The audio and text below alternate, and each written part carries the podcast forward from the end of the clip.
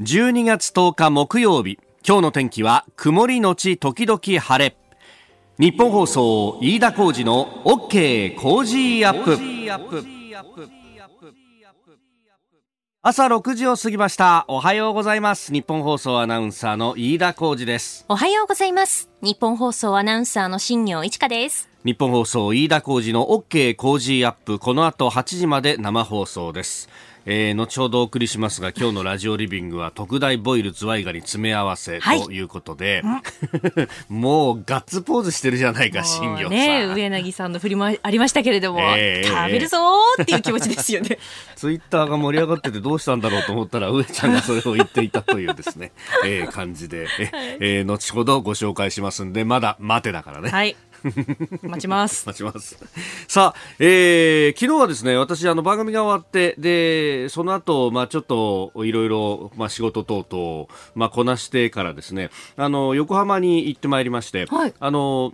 有林堂さんの伊勢崎町にあります、うん、まあ、館内の、ね、伊勢崎モールの入り口のところにある本店と、えー、それから、えー、横浜駅西口の地下街のジョイナスの中にある、えー、お店の2店舗で、えー、飯田浩二と論客たちっていうですね、まあ、そのあの特集コーナーみたいなものを作ってくれて、はい、というかこれあの全部新潮新書のですねあの編集者の人が、えー、声かけてくれてって、まあ、この間ちょっとお話ししましたけれども、ねえー、この番組に出てくくださったあるいはこの番組を前に僕担当していた夕方の番組で、えー、出てくださった、まあ、論客の方々のご著書なども含めてですね、はい、えー、展示をしようということを、まあ、試みとして横浜の2つの本屋さんが手を挙げてくれたんでやってみようということでですね、えー、どんな感じかなと思ってちょっと見に行ったんですけれどもいやこれがね、いやありがたい本当にありがたいびっくりしたんだけどあの有林堂の本店の方は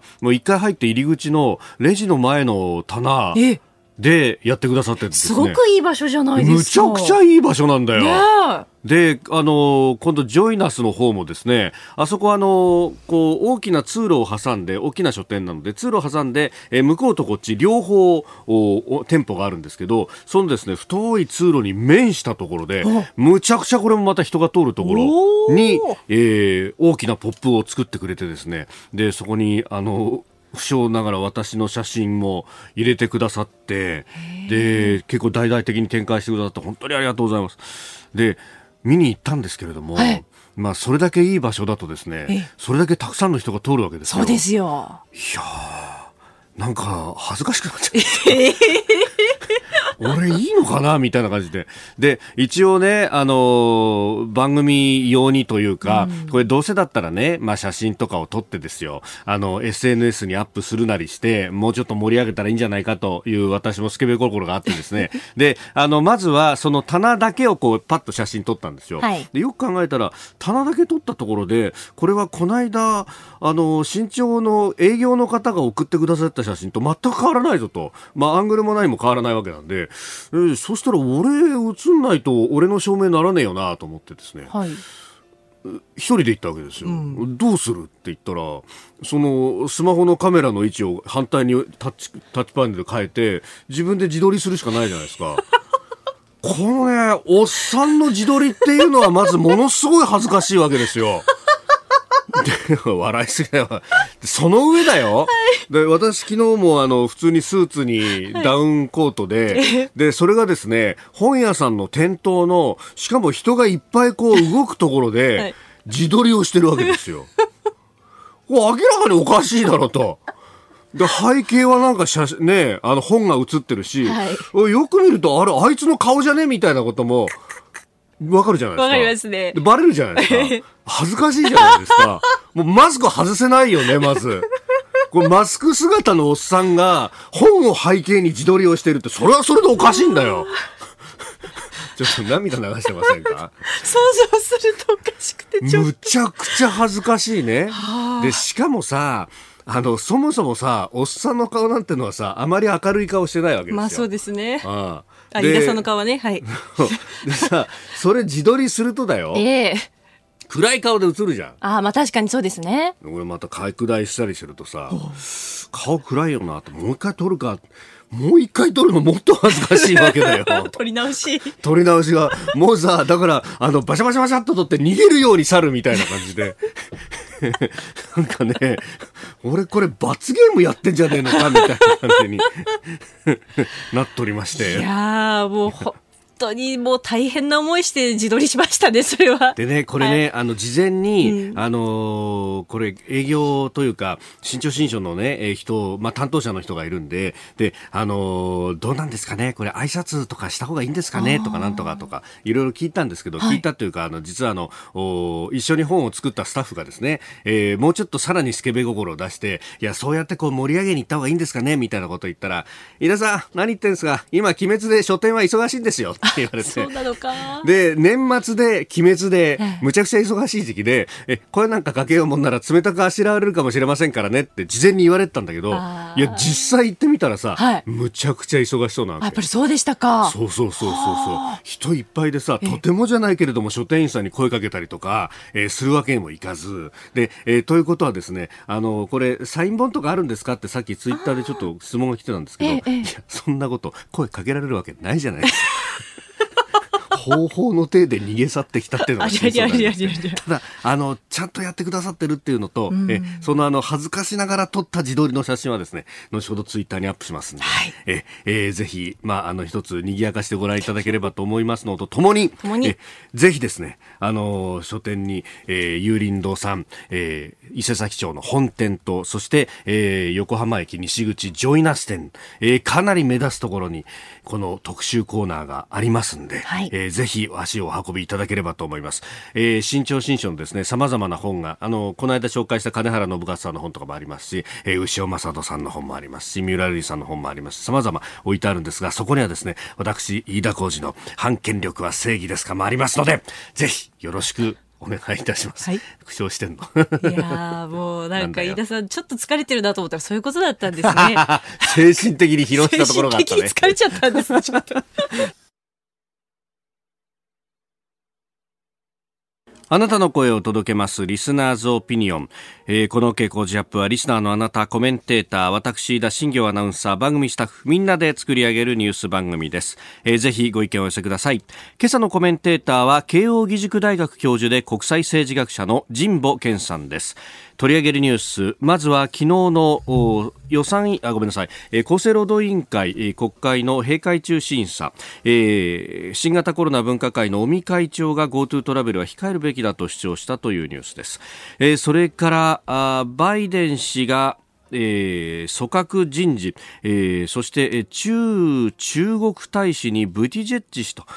指名したという検討かというニュースが出てきております、えー、それから香港の裁判所が周庭氏アグネス長氏の保釈を認めなかったと習慣が長期化するというニュース、えー、さらにスマート農業の社会実装の加速化そして、えー、イージス艦2隻導入の方針を政府表明というニュースを取り上げます。今週はプレゼントが2種類あります。一つはなごみの米屋から3種類類のお菓子の詰め合わせ、千葉巡りを毎日抽選で5人の方に、そしてもう一つ、日本放送オリジナルリバーシブルマスクを毎日抽選で3人の方に、合わせて8人の方にプレゼントが当たります。ポッドキャストや YouTube でお聞きのあなたにもプレゼントが当たるチャンスです。番組のホームページにプレゼントの応募フォームがあります。こちらに住所やお名前、電話番号を登録してご応募ください。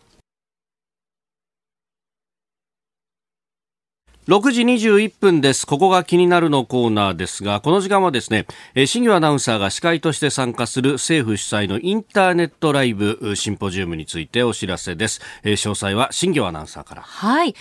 えー、今年は新型コロナウイルスの影響で生活、働き方大きく変化した年でしたよね。えー、そこで未来に向けて知る、変わる、守るをモットーに情報を交換して知識を深めるための政府の活動が始まりました。それがチームネクストステップというオンラインを使った広報事業なんですね。でいわゆるウィズコロナ時代の中で新しい日常を作り、これからの暮らしを守るために暮らしに密着した様々なテーマで情報を発信するという事業あ事業になっています、うん、国と地域の人々が一つのチームになって前へ進むための情報をシンポジウムやワークショップを使ってライブ配信しているんですが飯田さんは前回ワーケーションですとか、ブレジャーをテーマとしたシンポジウムの司会でしたよね。この間火曜日にやりました。はい。こちらですね、47都道府県全国各地で開催、まあ、いろんなテーマで予定しているんですけれども、東京では明日12月11日金曜日午後2時からスマート農業の社会実装の加速化、ソサイティ5.0の実現に向けてをテーマに開催します。スマート農業。うん私初めて聞いて。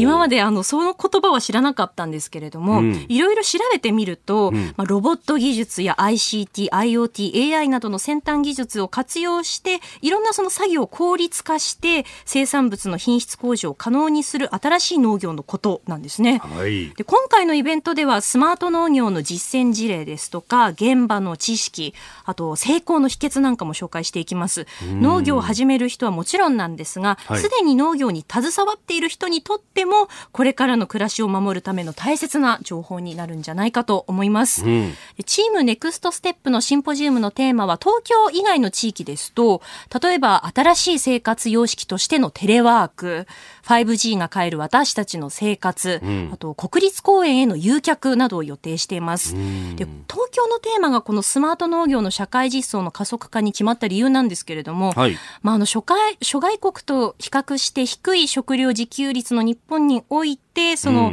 食料のあの大消費地である東京をはじめとして日本全体で今後の日本の農業を考えることってとっても重要ですよね。なるほどね日本の農業は高齢化などの課題に直面しているんですが農村地帯に限った課題というわけではやっぱりないんですよね。なのでスマート農業の取り組みというのは農業の課題解決に加えて消費者への農産物の付加価値の伝達ですとか、はい、あとは食品ロスの削減にもつながることが期待されています。あの私自身も秋田の出身なので、えー、こう田植えする機会とか芋掘りに行ったりとか、まあそうだよね。昔から結構その農業とはかなり近いところにいたと思っているので、すごく私にとっても興味のある分野なんですよね。うん、でシンポジウム当日は様々な角度からスマート農業の社会実装の加速化について一緒に考えていきたいと思います。シンポジウム参加者のご紹介です。一般財団法人日本総合研究所の寺島実郎会長には、コロナを超えて21世紀の産業創生における食と脳についてお話をいただきます。そして東京大学大学院情報理工学系研究科の深尾隆則教授には、スマート農業における自動化、ロボット化技術の社会実装について、慶應義塾大学環境情報学部の新庄敦教授には、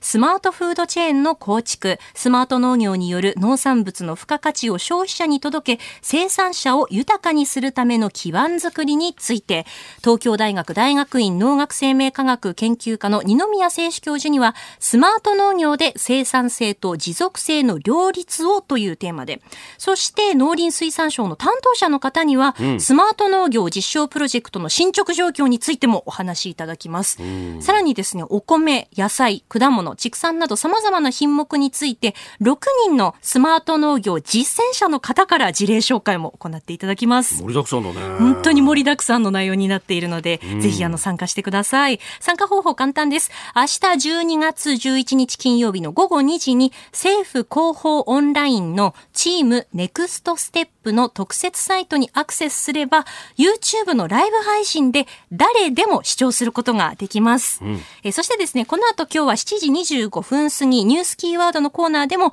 改めて今回のテーマとなるスマート農業について考えていきます。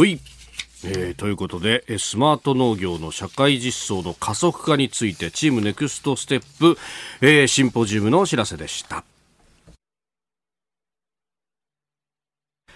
さあ、ここが気になるプラスです。スタジオ長官各紙入ってまいりましたが、えー、昨日のですね、政府与党の折衝、えー、菅総理と公明党の山口代表がですね、昨日夜に、えー、1時間近くにわたって、えー、話したということで、えー、医療費の75歳以上の、まあ、高齢者の方々の窓口負担について、えー、まあ、年収のある程度ある人に関して、負担割合を1割から2割に引き上げるというところの議論がようやく決着を見たというところを一面に挙げています。えー、2割に引き上げる対象は年収200万以上と、これあの年金でもらっている人で単身世帯で年金収入の場合のみというところなんですが、えー、ということだと、まあ、12で割ると1か月で、まあ、20万までいかないという感じですよね、えー、17、8万というところだと思いますが、えー医療費2割年収200万円以上で公明党の山口代表と合意したということです、えー、およそ370万人が対象となって全体でいうと23%ほどだということになっております。もともと政府は170万円以上と全体の3割程度をカバーするというところを主張していまして一方で公明党はそもそも言うと、えー、このコロナの時期にこういう話ってしない方がいいんじゃないかということあの先送りをしようよっていうところだったのが、えーまあ、それだと、まあ、官邸サイドが硬いと。えー、どうしても折れないということになってであればということで240万円以上だったら、えー、いいよと、まあ、全体の1割ぐらいの人に負担をしてもらうと、まあ、あの月額で、ね、20万ぐらいの年金をもらってる人だったら、まあ、負担できるんじゃないのというようなことだったんですけれども、まあ、そこから確かに、えー、足して2で割るとちょうどこのぐらいの数字が出てくるというところで年収200万円以上というところに落ち着いてきたというところであります。まあ、これあの、ね、直近当然、えー、ご高齢の方々が負担の対象となってくるということで、えー、そのね、あの、重さというもの、まあ、これが、だから来年のですね、6月に、7月かに行われる都議選と、そしてその先の、まあ、衆院選というものを睨んでくると、まあ、あの、公明党として、えー、選挙前にしてこんな、あの、負担を強いるようなもの飲めるわけないじゃないかというところから、まあ、議論も始まっていたというふうにも聞いておりますが、まあ、あの、その辺折り合いをつけたというところなんでしょう。で、これ、まあ、直近でそういうところでね、あの、選挙等々も絡んでということになるんですが、実はこれ、あの、かなりあの大きなですね、えー、Z 社会保障をどう改革して、えー、持続可能にしていくかっていうプログラムの確かに一環でもあって、で、あのー、2025年に確かに段階の世代がみんな後期高齢者になるというですね、2025年問題というのが、えー、目前に迫ってるんで、そのためかと思いきやですね、実はこの話というのは、あのー、2025年問題は、えー、2012年の税と社会保障の一体改革、いわゆる三党合意で消費税上げてっていう、あの時に大体解決したと言われてるんです。。で、今回のこの話はですね、2040年に、えー、高齢者の数が2042年とされてるんですが、えー、過去最も多くなると。いう、そこで、その時に高齢者って誰かっていうとですね、今の高齢者じゃないわけですよ。もう、あと20年後ですから。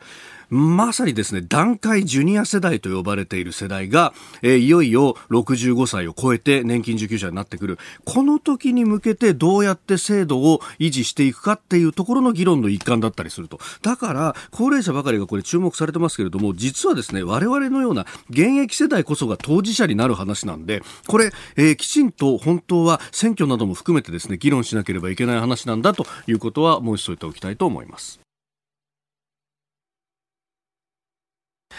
さあ、7時台はコメンテーターの方々とニュースを掘り下げてまいります。今朝のコメンテーターは、慶応義塾大学教授で国際政治学者の神保健さんです。神保さんおはようございます。おはようございます。よろしくお願いします。よろしくお願いいたします。あの、前回ご出演が10月だったというふうに記憶しておりまして、それからあのアメリカ大統領選があり、それがまあ、まだ今のところは訴訟等々は一応続いているけれども、まあ、バイデンさんがおそらくは就任するんだろうとなってきていると。なんか、1ヶ月2ヶ月長かったですね。なんかね、あの、日本の見方が知りたいみたいな国際会議とかウェビナーが早朝と深夜にあって、なるほど。結構この、この半年で二十数件出た感じで。そうですか。あの、昼夜逆転もしてなくてですね、ちょっとあの、むしろいつ 出るんだみたいな話ですね。ね。年末にかけて結構増えましたですね。なるほど。確かに今これ番組やってるこの時間帯って、ちょうどアメリカの東海岸だと、夕方から夜にかけての時間と。そうですね。で、いう、あの、多分ヨーロッパはまたその、そうですよね、ワーキングアワーが違うので。ヨーロッパのワーキングアワーってちょうど日本のこう深夜日付が変わるぐらい。なんかね、こう、出張がなくなって、ったんですけれども、はいなんか地球が丸いなっていうのを感じることが増えた。なるほど。あ、今太陽はここを照らしてるんだみたいなのが。そうですねい。や、そう。だって、ジモさん、あの、夕方の番組とかでご一緒するときも、大体あの、前後に出張がハマっててみたいなことが多かったんですが、今、それが全部リモートになってるんですね。そうなんですよね。だからこう画面の中で、あの、各、各国のはい日の巡りを感じることが増えた。そうヨーロッパから参加してる人は明るいけど、アメリカの人はまだちょっと暗めみたいな。さすがに深夜2時にパネルに出てくれみたいな断りました。あそうですよね。え、でもそういうのって、基本的にこう、家でネットつないでみたいな形になるんですか？そうです。あの、だからまあ、ちゃんとした回線は準備して、で、ーまあ、自宅にスタジオチックなものを作ってっていうことですよね。なるほど。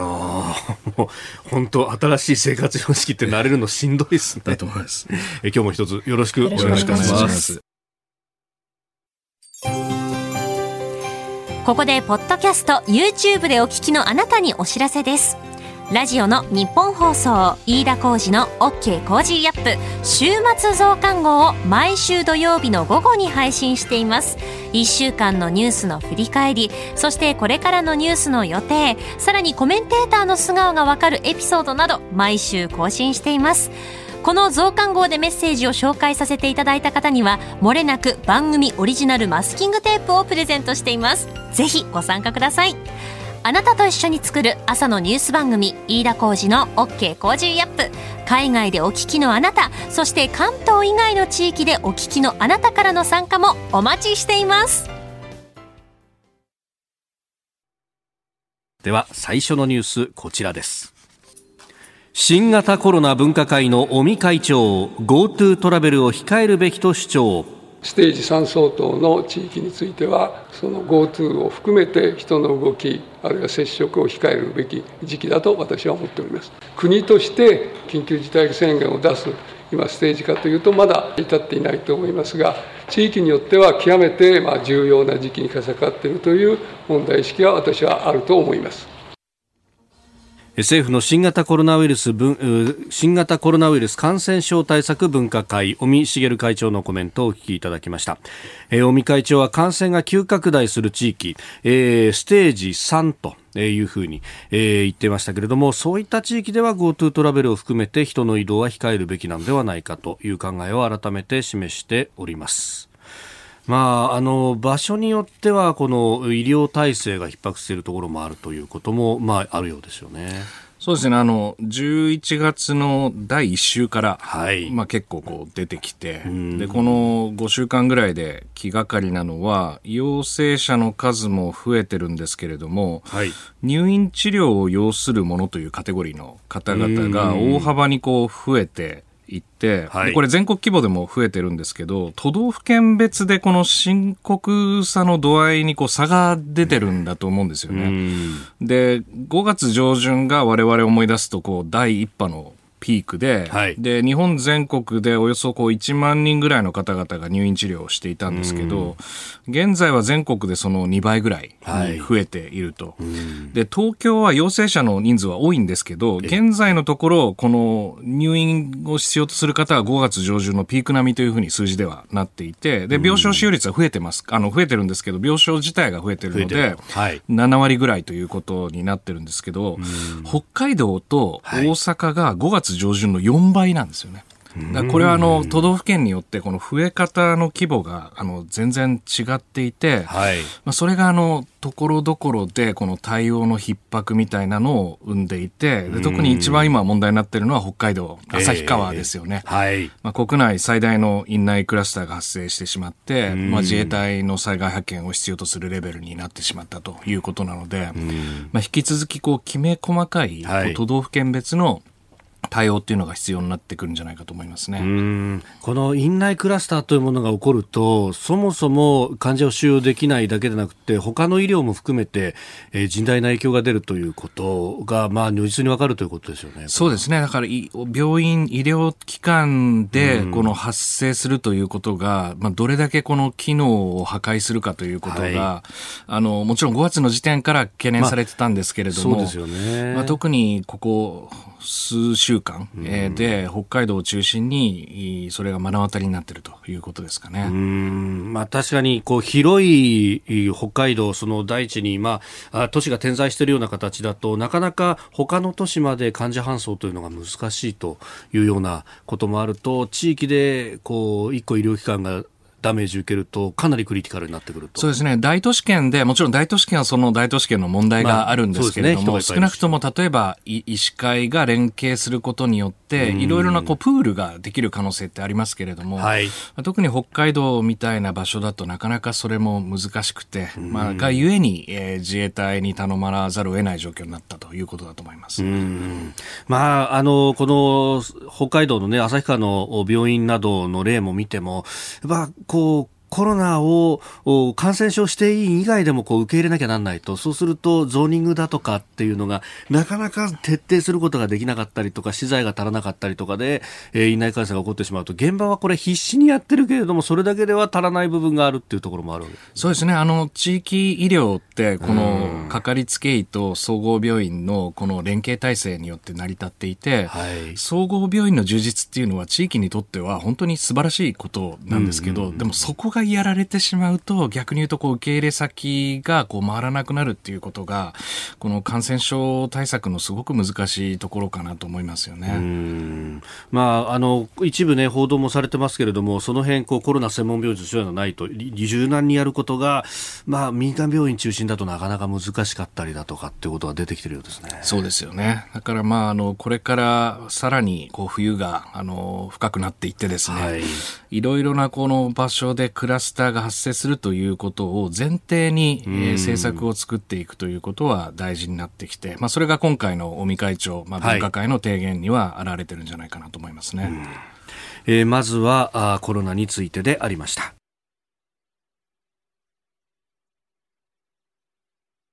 おはようニュースネットワーク。取り上げるニュースはこちらですバイデン氏駐在中国大使にブティジェッジ氏を指名検討かアメリカのネットメディアは現地時間8日、アメリカ大統領選で当選が確実となっているバイデン前副大統領が、駐在中国大使にインディアナ州サウスベンド前市長のピート・ブティジェッジ氏の起用を検討していると伝えました。えー、アクシオスというメディアでここ結構いろんなスクープをかっ飛ばしてるところですが、うん、今回はこの駐在中国大使、まあ、在北京の大使ですよね。はい。あのー、まあ、こう、政権移行チームが徐々にこの交換人事を、えー、指名を続けているということで、はいで、こう、想像以上にやっぱりこの、あの、バイデン政権にとってのポリティカルコレクトネス、つまり多様性を反映するとか、リベラルな価値を信じるみたいなところが、はい、結構やっぱり反映されてきてるなという、あの、印象を持っていて、なるほど。この、まあ、中国大使にブティジェッジっていう話も、はい、多分その色が相当ついてるなっていう感じは、ありますですよね。なるほど。まあ、この方、公言されてますけれども、ご自身がゲイであるということも言っていれば、はい、その辺のこう、セクシャルマイノリティを包摂するという部分ですか、うん、だからあのトランプ政権ってやっぱ中国に厳しくて米中対立をまさにこう総合的な競争の次元に持ち上げた政権だったと思うんです。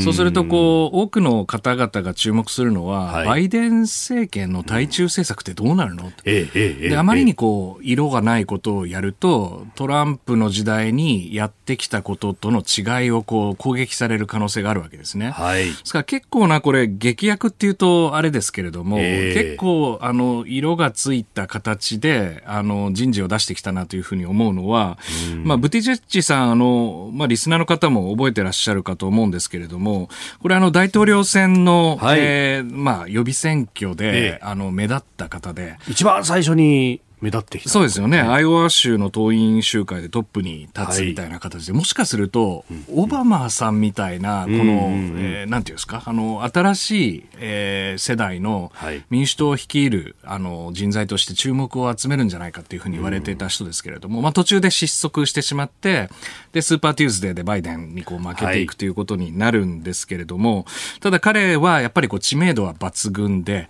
で、かつあの、LGBT、まあ同性愛の方、えー、ということことで、まさにこう多様性を象徴するあの政治家ということで有名なわけですね。ええでこれを中国に送り込むことによって、はいでまさにこのリベラルなあのアメリカというものを中国の内部から発信していくっていうことを目指した人事構想のようなあの感じですよね。なるほど。それが、その、まあ、今までというか、これもう、関与政策はダメなんだというところで、こう、米中が、こう、対峙していく形で来ていたのが、変わっちゃうんじゃないかっていうような指摘がありますが。あの多くのそのメディアの報道でいうと、そのおそらくこの競争の関係というのは、バイデン政権によっても引き継がれるだろうと。変わらないと。言ってるんですけれども、ところが特に軍事的な側面とか、はいまあ、経済でいうと、これまで関税を高くしたり、うん例えばその輸輸入投資の制限をしたりとかですね、ハイテクの移転規制みたいなところを徹底的にやっていたことをどこまで本当に続けるんだろうかっていうことが、あの、随分言われてきたわけですね。ええでどうもバイデンさんは、これはもちろんそのテコとして使うと。トランプ政権がすでにやった話っていうのは。はいだけどそれに加えて、ええいわゆる民主主義とか人権という側面で中国に対しては押していきますよということを現時点ではあのメッセージとして投げてるんじゃないかなと思いますね。うん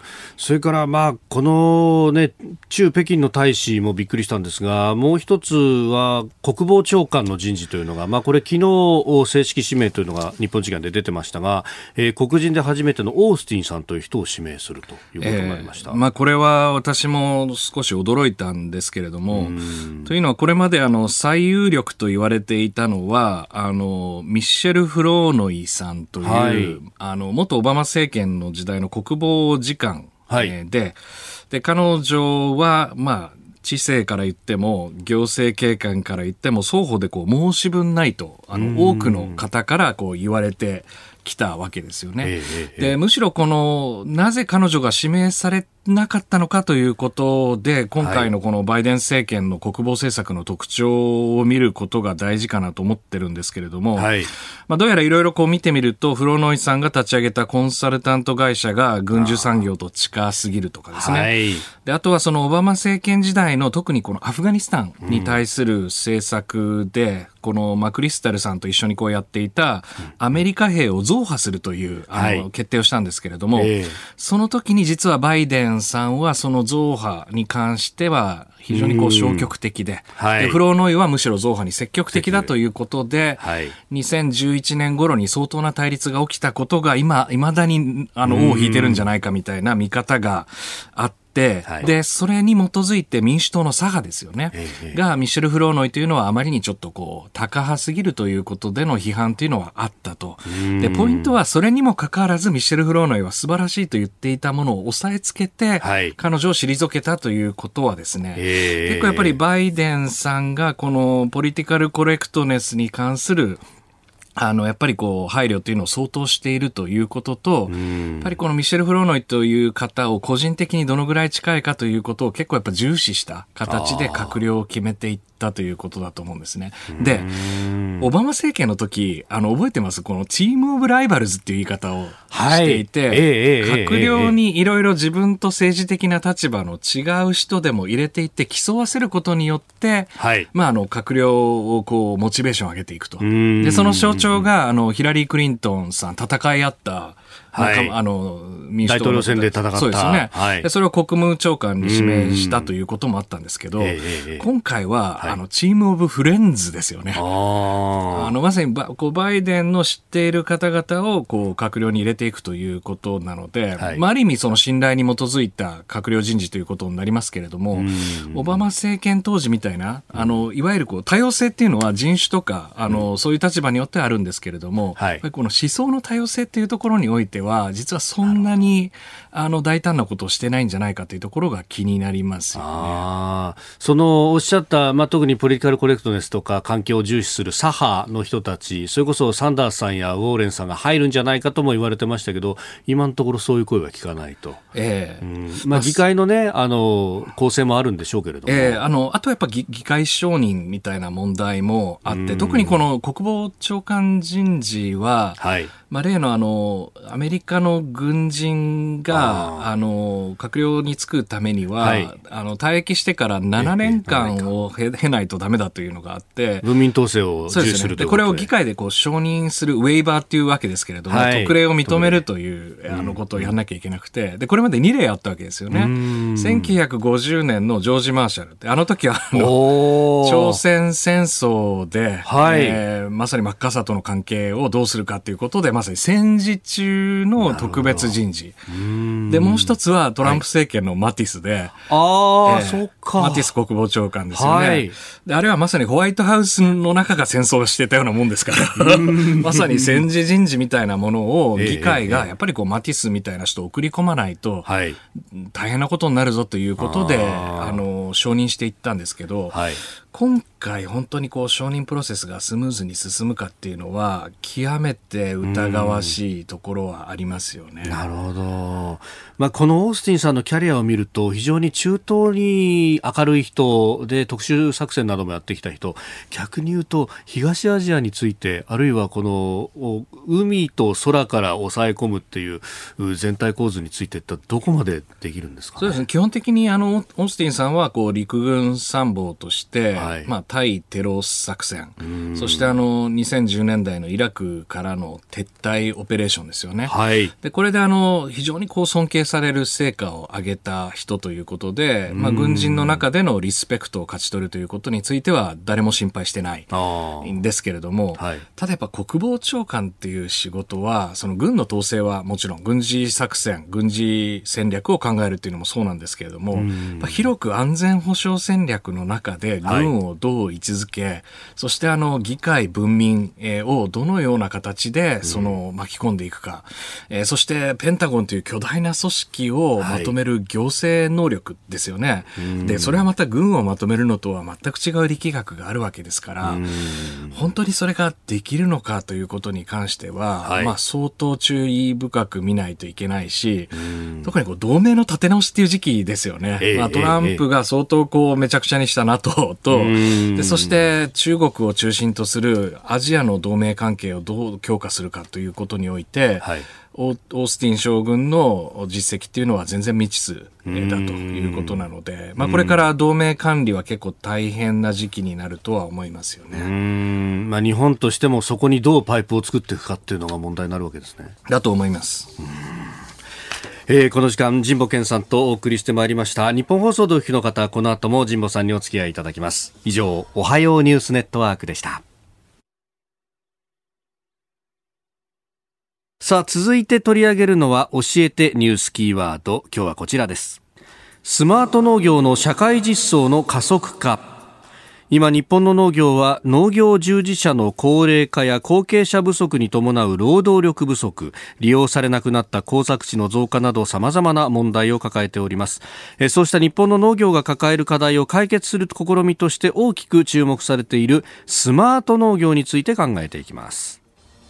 ということで、まあ、これはあの新業さんがここからリポートしてくれます。はい、あの6時台でもちょっとご紹介したんですが、はい、えー、私新業一華も司会として参加します政府主催のインターネットライブ政府の広報事業チームネクストステップでは全国47都道府県でオンラインのシンポジウムを行っています。東京では明日12月11日金曜日午後2時からスマート農業の社会実装の加速化ソサイティ5.0の実現に向けてというテーマで開催するんですが、うん、まあ、改めてスマート農業について、えー、ロボット技術や ICT や IoT、AI などの先端技術を活用して、えー、様々な作業を効率化して生産物の品質向上を可能にする新しい農業のことなんですが、はい、今回のシンポジウムではスマート農業の実践事例ですとか、現場の知識、成功の秘訣を紹介します。で、実際どんなものがじゃあ、スマート農業ってあるのかなと思ってこう調べてみるとですね、うん、例えば自動走行で熟練者と同じぐらいのその精度、速度で作業を行うことができるようになるロボットトラクターですとか、え作業記録をデジタル化、自動化してくれる経営管理アプリ、うん、あと夏の炎天下のね、なんかあの農家の方々が苦労して行っている農薬の散布作業などを代わりに短時間で行う農業用のドローンなどがあるんですよね。こうしたスマート農業を実際に取り入れた成功例と、えこの先の農業について農林水産省の方にお話を伺いました。農林水産技術会議事務局研究調整課課長補佐の丸田さんです。具体的にはそのスマート農業を取り入れたことで、こう、より可能になったこと、課題解決できたことっていうのはどういったことがありますか？一つはですね、ドローンであるとかですね、はい、トラクター、こちらがですね、自動操舵と申しましてですね、はい、割と熟練の技が必要なですね、トラクターの操作、これをですね、あの簡単にするものでございましてですね、こうしたことによりましてですね、省力化につながったということでございます。あとはですね、いろいろな方が簡単にですね、農作業できるようになったといった、そういった声もあの聞いてございます。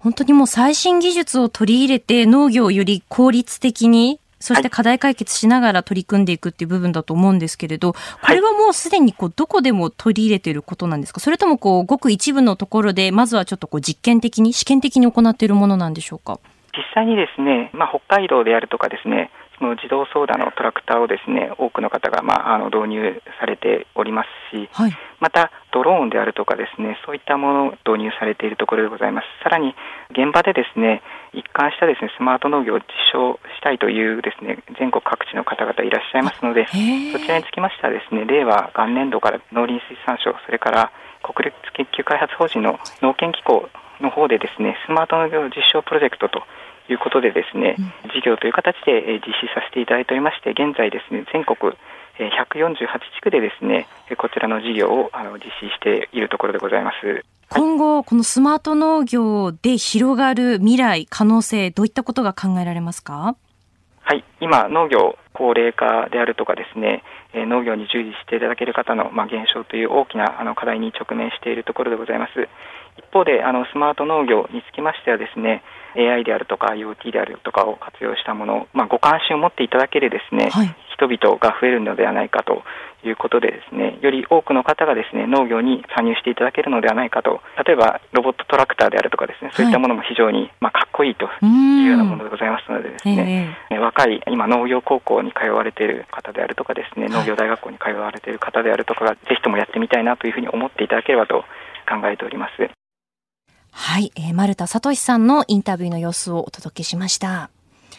まあ、あの、あれだよね、ドローンとかさ、それこそ昔だったら、あの、アメリカの農業とかの紹介の時に、いや、アメリカは飛行機を飛ばして農薬を散布するんですよ、すげえなーとか言ってたものが、はい、今普通に日本でも、まあ、安価にできるし、はい、まあ、あれ確かにね、人でそんなにいらないっていうね、ところだもんね。そうなんですよね。例えばそのコスト面ですと、シェアリングしてみんなでこう共同で使ってみてみたいな方法も考えていたりするそうで、かつですね、このスマート農業に本当に関心が高まっていて、農業高校ですとか農業大学で、こういった授業のカリキュラムというのも組まれているんだそうです。あ、そうなんもうすでにそうなんですって。ジボさん、これ食料も安全保障の一つでもありますもんね。そうですね。なんかこう安全保障の世界でも、あの、無人化技術とか、ドローンとか、ロボティックスが活躍する領域増えてるんですけど、やっぱりこう、あの、得意な領域っていうのは長時間繰り返し、そしてこのセンサー等で評価ができるということがポイントで、農業ってすごくこれにフィットする領域かなっていうのは聞いてて思いましたね。意外と先進的だというところなんですね。そうですよね。はい。えー、スマート農業の社会実装の加速化、ソサイティ5.0の実現に向けて、東京でのシンポジウムの参加方法です。政府広報オンラインのチームネクストステップの特設サイトにアクセスして、スマート農業の社会実装の加速化を選択してください。誰でも視聴することができます。詳しくはチームネクストステップで検索してください。司会は私、新業が務めますので、うん、ぜひ、あの、ご参加いただければと思います。明日12月11日金曜日午後2時からチームネクストステップがお届けするスマート農業の社会実装の加速化、ソサイティ5.0の実現に向けて、一緒にスマート農業の加速化について考えていきましょう。え今日のキーワードスマート農業社会実装加速化でした。続いてここだけニューススクープアップです。この時間最後のニュースをスクープアップ!政府イージス艦2隻導入の方針を表明。岸防衛大臣は昨日自民党の国防部会と安全保障調査会の合同会議で地上配備型迎撃システムイージス・アショア計画の代替案としてイージス艦2隻を導入する方針を表明しました。政府は今月18日の閣議決定を目指す方針です。またこの会議の中で岸防衛大臣は陸上自衛隊の一蓋式地対艦誘導弾の射程を大幅に伸ばして敵の射程圏外から相手を攻撃できるスタンドオフミサイルを新たに保有する意向も示しているということです。さあ、あの、イージス・アショアの話からいろいろ、こうね、えー、これで貿易計画の対抗も、まあ、一部見直さなきゃというような話も出てきてますけれども、これ、日本をどう守るってところですよね、どうしていくべきですかね？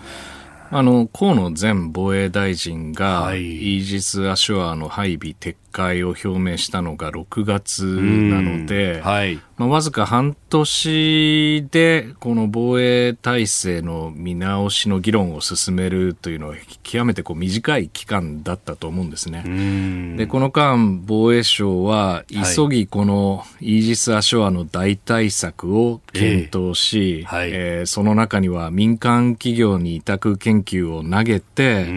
いくつかのその案の、えー、比較検討を行ってったことと、はい、えー、自民党の国防部会を中心に、うん、まあ、政府のプロセスを整えていくという作業をやり、はい、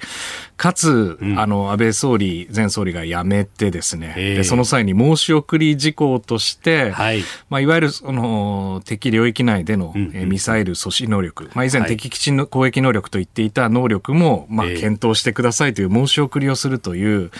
これだけの複雑な作業をわずかな期間でやらなきゃいけなかったので、うんはい。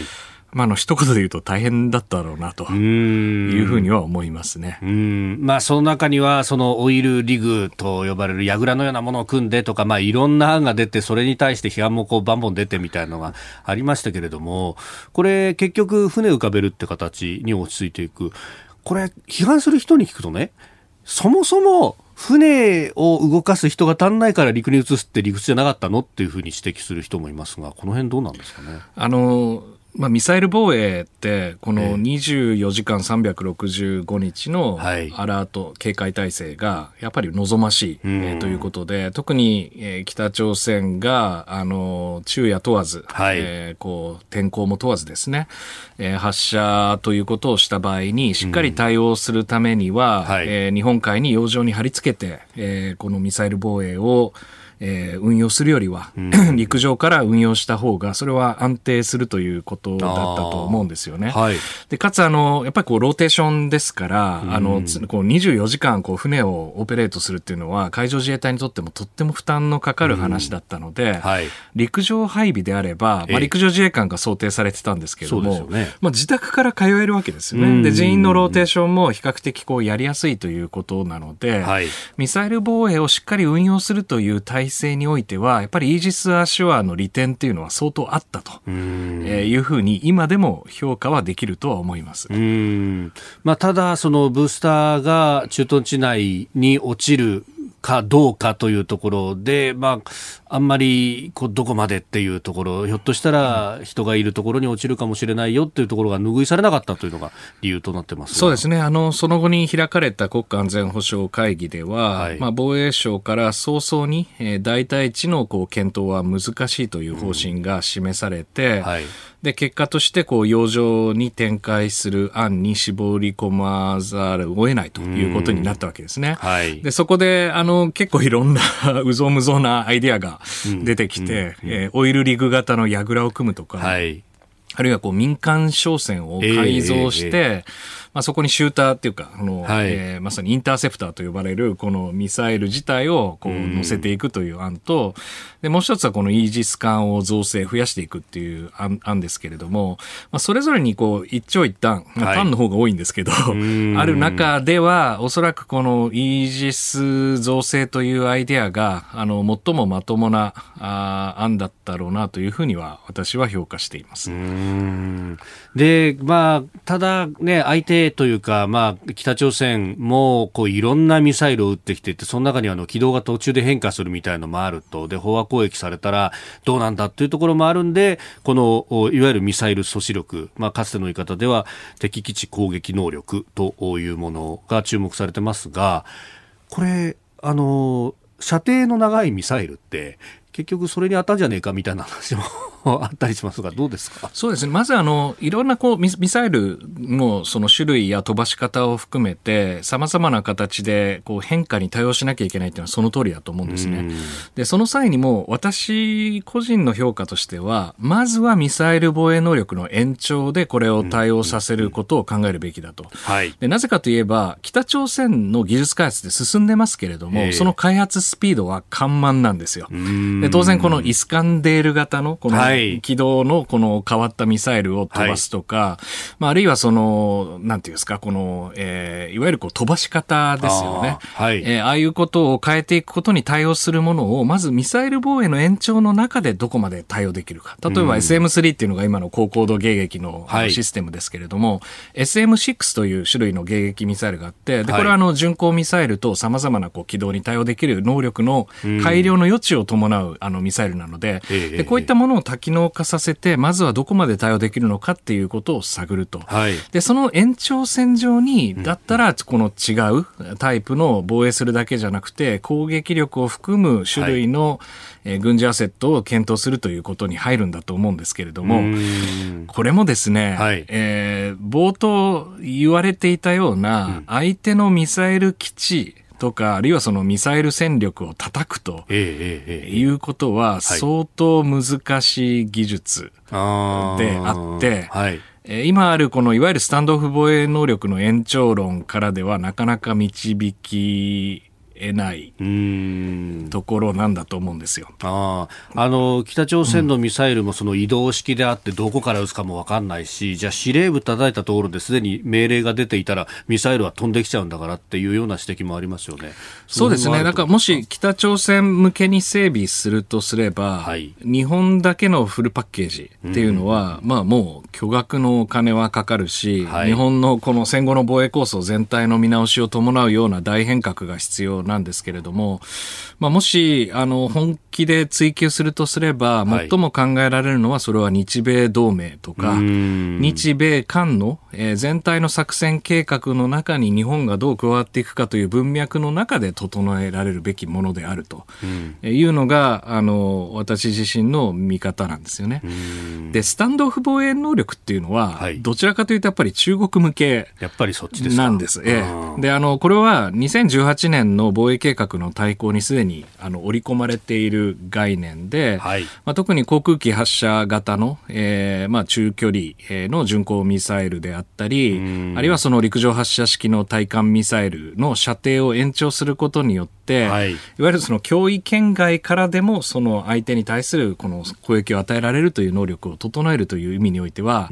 まあ焦点とされているのは東シナ海における海上戦ですよね。ですからこう対艦ミサイルをよりレンジの、えー、まあ射程の長いところで相手を捉えて、かつ潜水艦を整備することによって、相手をこの、まあ、あの日本の領域に近づかせないような作戦を取るということにおいて考えると、はい、これ必ずしもイージス・アショアの代替措置ではないんですよ。やっぱりこう日中関係の軍事バランスが大きく変化する中で、はい、よりこの足の長い、射程の長い形で敵を捉えるための装備が必要だという形で捉えた方が、議論は整理しやすいとは思いますね。そうすると、そこには日米同盟とか、それも濃厚に絡んでくるわけですよね、もちろんです。はい。あの、アメリカののこの過去十数年の、はい、この戦力構戦略構想の、えー、発展というのは、おおよそこの中国の接近阻止と呼ばれる様々なこの能力ですよね。はい、もうこれから第4、第5世代戦闘機がどんどん東に出てきて、で、弾道ミサイルはあるわ、巡航ミサイルあるわ、グアムキラー、空母キラーみたいなものがある中で、はい、それでも、いわゆる中国の第一列島線と呼ばれている、こう、沿海域に、戦力を投射していく、その戦域の中で戦うためにはどうするかっていうのが、すごく重要なこのコンセプトのポイントで、そこに日米同盟を当てはめるにはどうするかと。いうことになると、やっぱり大事なのは、このミサイル戦力と、はい、あとはその警戒監視能力をこう強化するということと、あとは水中戦なんだと思うんですよね。で、このあたりでこう整備を強化していくっていうのは、はい、あの、まさにこう対中戦略にとっては極めてピントのあった話なので、あの、イージス・アショアとの関係だけで考えていくと、議論が見えづらくなるなとは思いますね。はい、うそうすると、もうちょっとこう、長い期間で議論をしなきゃならないし、で、アメリカそのものはどうなんですか、これ、いろんなところからこう引いていく流れって、実はオバマ政権から続いているとされてるじゃないですか、これは止まらないですか、えーと、あのもちろんあの、戦力バランスは大きく変化していて、えー、で中国はアメリカを西太平洋からできるだけこう追い出す方向にかかってくるという方向性は変わらないんだと思うんですよ。はい、でアメリカはこれを当然、この伝統的な領域では徐々にこう差が詰まってるんだけれども、でもやっぱり宇宙、サイバー、えー、電磁波領域というものを組み合わせる、いわゆるこのマルチドメインとか、はい、オールドメインという領域で優位性を回復して、中国と戦域内で戦っていくということを重視していってるんだと思うんですよね。で、この流れにこうついていこうとしてるのが、この現代のこの防衛大綱の流れでのこの日米同盟の改変なので、で、よりこう日米防衛防衛協力のガイドラインって2015年の4月にできたんでしたっけ？はい。で、これをやっぱり現代戦風にこう改変していくっていうのは、この日本の防衛戦略の中で決定的に重要なんだと思うんですよね。だから本丸は常に中国なんですよ。で、イージス・アショアっていうのは、はい、私個人の解釈ですよ。ええうんこの本丸に対応するためにしっかりと北朝鮮を抑えていくためのやっぱりこう砦なんだと思うんですよね。なるほど。だからその、なんていうんですか、こうミサイル阻止能力っていうものに注目してそこばっかりに投資していくよりは、そうじゃなくてやっぱり対中戦略をどのように組み替えていくかという中で防衛構想を考えるということがやっぱり最大のポイントだと思います。うん、はい。えー、イージス・アショアの話から日本の防衛構想という話までお話しいただきました。ポッドキャスト、YouTube でお聞きいただきましてありがとうございました。あなたと一緒に作る朝のニュース番組、飯田浩司の OK! Cozy up!。東京有楽町のニッポン放送で月曜日から金曜日朝6時から8時まで生放送でお送りしています。生放送を聞き逃したあなた、ぜひ radiko のタイムフリーサービスで新型コロナウイルスに関しての最新情報、ニュースやスポーツ、エンタメ情報などもぜひチェックしてください。さらにこの番組では公式ツイッターでも最新情報を配信中です。スタジオで撮影した写真などもアップしていますよ。そして飯田浩二アナウンサーは夕刊富士で毎週火曜日に連載をしています。飯田浩二のそこまで言うか。こちらもぜひチェックしてみてください。